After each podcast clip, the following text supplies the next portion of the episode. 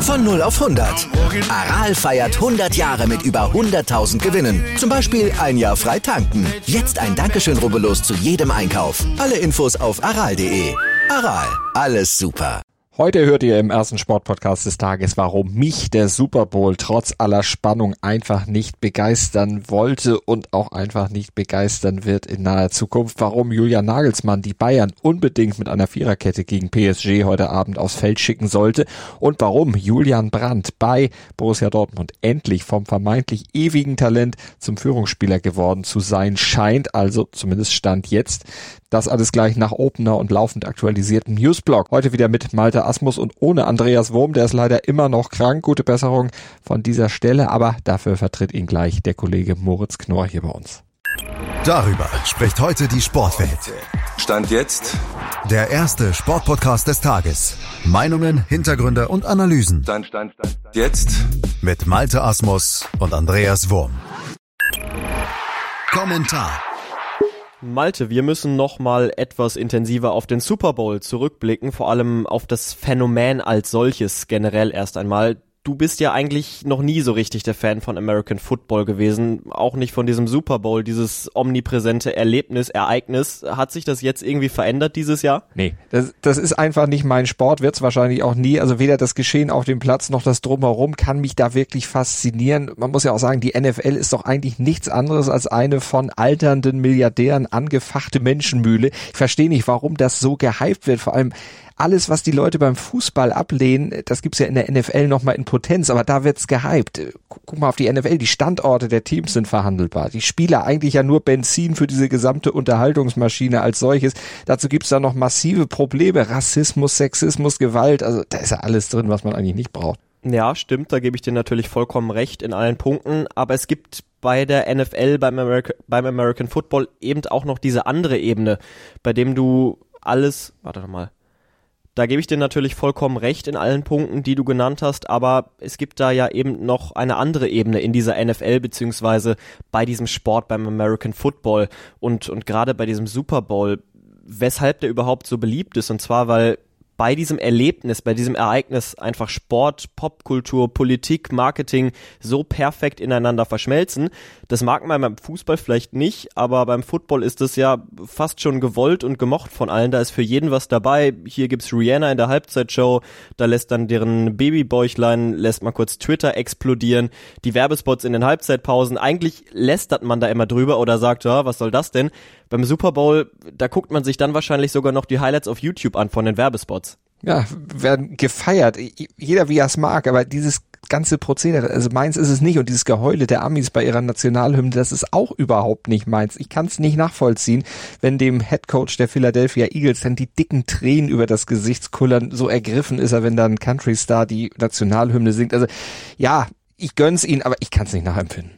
Na gut, da sind wir dann wieder bei einem anderen Thema, da sind wir beim Patriotismus der Amis, aber dieses, dieses Gesamtpaket beim Super Bowl, ich finde, äh, das hat schon was, also so viel Pathos, diese Tränen, das sind Heldenreisen, das kannst du auch nicht bei einem Fußballfinale erleben und dann natürlich in diesem Jahr nochmal diese unfassbare Spannung, wie bei diesem, bei diesem Sieg 38 zu 35 der Chiefs gegen die Eagles.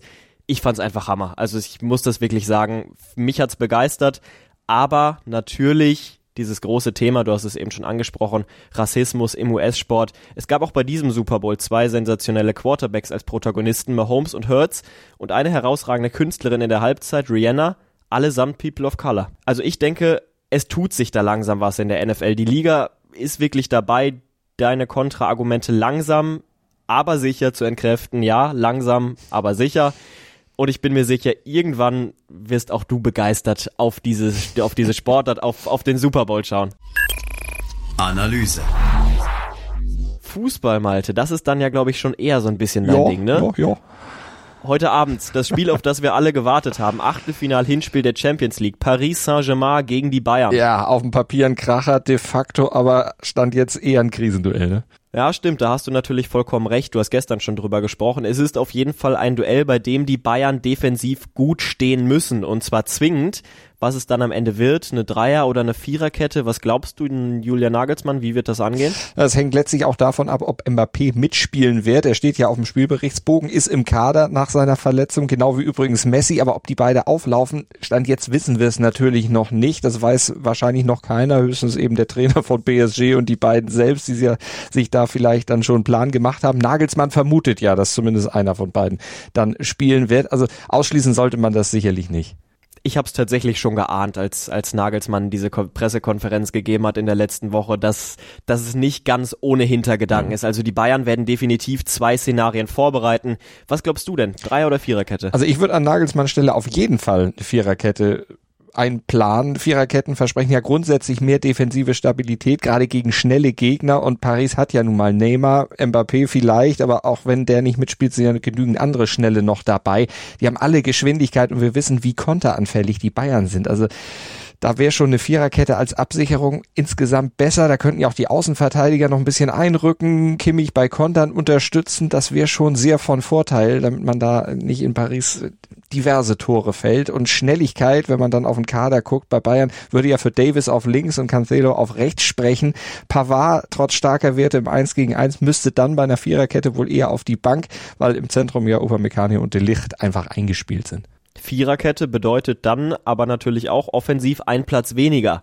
Jetzt schauen wir mal aufs Personal. Coman, Musiala, Müller, Sané, Gnabry, alles namhafte Leute. Wer darf denn ran? Ja, Coman soll ja eine Stammplatzgarantie haben, schreibt zumindest der Kicker. Musiala, da kommst du auch nicht drum rum, der ist gesetzt. Gnabry, ja, der wird wahrscheinlich wegen seiner Paris-Ausflüge äh, immer noch in Ungnade sein und war ja auch zuletzt nicht so gut, trotz Elfmeter-Tors gegen Bochum. Sané auch sehr wetterwendig, also ich könnte mir vorstellen, da wird dann wohl Müller der dritte Mann werden, ganz einfach auch wegen seiner Erfahrung. Aber das ist jetzt nur mein Tipp. Vielleicht hat ja Nagelsmann da noch eine ganz andere Idee im Ärmel.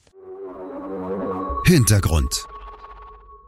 Also, heute sind die Bayern dran, morgen dann der BVB gegen den FC Chelsea, die ja momentan auch so das ein oder andere wir können gar nicht mehr sagen Problemchen haben, das sind wirklich handfeste Probleme und äh, deshalb haben sie sich im Winter nochmal hochgradig verstärkt. Ja, und Borussia Dortmund, die hatten ja auch vor dem Winter einige Probleme, aber die haben sie mit Bordmitteln offenbar in den Griff gekriegt. Sechs Siege in sechs Spielen in Folge sprechen da eine klare Sprache und eins der Gesichter dieses Aufschwungs ist ja einer, der vor so bummelig zehn Jahren auch mal vom FC Chelsea durchaus umworben wurde. Ne? Also Julian Brandt stand jetzt in der Form seines Lebens.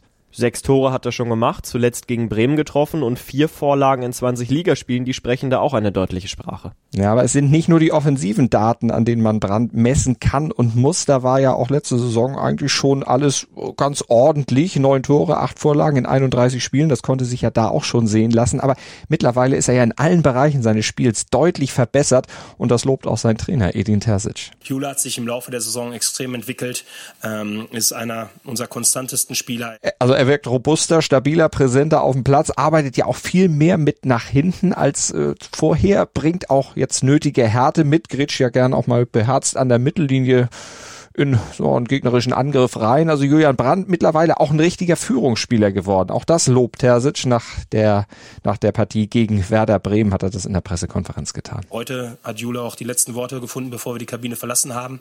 Ähm, und äh, das hat er auch richtig gut gemacht. Da hat man gemerkt, dass er heute vorweggehen will, dass Julian Brandt dieses Spiel gewinnen will. Also wir können festhalten, mit 26 Jahren ist aus diesem Talent, das im Sommer 2019 vor knapp vier Jahren für 25 Millionen damals von Leverkusen zu Dortmund kam und dann auch häufig kritisiert wurde, endlich der erhoffte Anführer geworden. Er ist komplett fit, er ist immer einer der Laufstärksten und er ist natürlich am Ball extrem wichtig für uns. Ja, und die Fitness, die liegt natürlich auch an einer konsequenten Ernährungsumstellung. Kein Gluten mehr, keine Histamine und das wirkt sich bei Brand natürlich dann auch auf die Regeneration aus und damit auf die Fitness allgemein. Und wir wissen alle, wer fit ist, der kann vorne und hinten eben seine Leistung bringen. Und im Kollektiv von Borussia Dortmund ist er damit ein ganz, ganz wichtiger Baustein, vielleicht ja dann auch morgen gegen den FC Chelsea. Das bringt der Sporttag. Stand jetzt. Ja, und heute gibt's Bayern bei PSG, haben wir eben schon drüber gesprochen, ob nun mit Messi und Mbappé oder nur mit einem oder vielleicht mit gar keinem. Wir wissen es noch nicht, da müssen wir dann bis 21 Uhr heute warten. Außerdem spielt ja auch noch Milan gegen Tottenham. Vorher gibt's dann bei der Ski-WM im Mixed-Team das Parallel-Event. Ab 12 Uhr könnten für Lena Dur und Linus Strasser sogar Medaillenränge drin sein. Beide sind, zumindest Stand jetzt, gut in Form. Und bei der Biathlon-WM, da wollen auch die deutschen Herren endlich ihre erste Medaille holen. Bei den Damen gab's ja schon zwei durch Denise Hermann-Wick. Bei den Herren, da sieht's noch bisschen mager aus im Einzelrennen über 20 Kilometer. Sind die Deutschen auch nicht Top-Favorit. Das ist natürlich Norwegens Dominator Johannes Tingnes Bö. Der ist der große Favorit 14.30. Soll er das dann auch unter Beweis stellen? Und uns gibt's ab 7.07 Uhr wieder. Dann beantworten wir wie gewohnt für euch die wichtigsten Fragen zum Sporttag.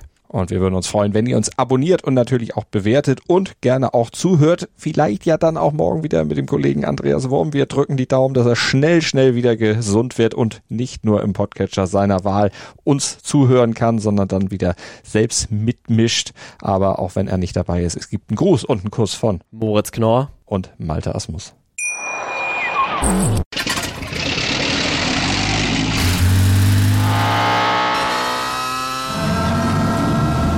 Von 0 auf 100.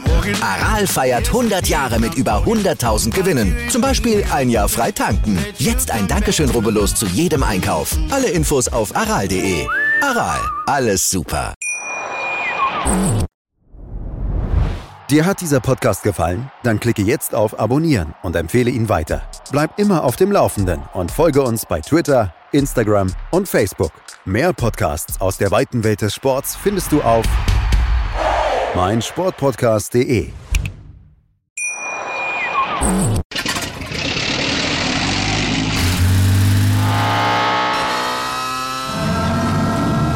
Von 0 auf 100. Aral feiert 100 Jahre mit über 100.000 Gewinnen. Zum Beispiel ein Jahr frei tanken. Jetzt ein Dankeschön, rubbellos zu jedem Einkauf. Alle Infos auf aral.de. Aral, alles super.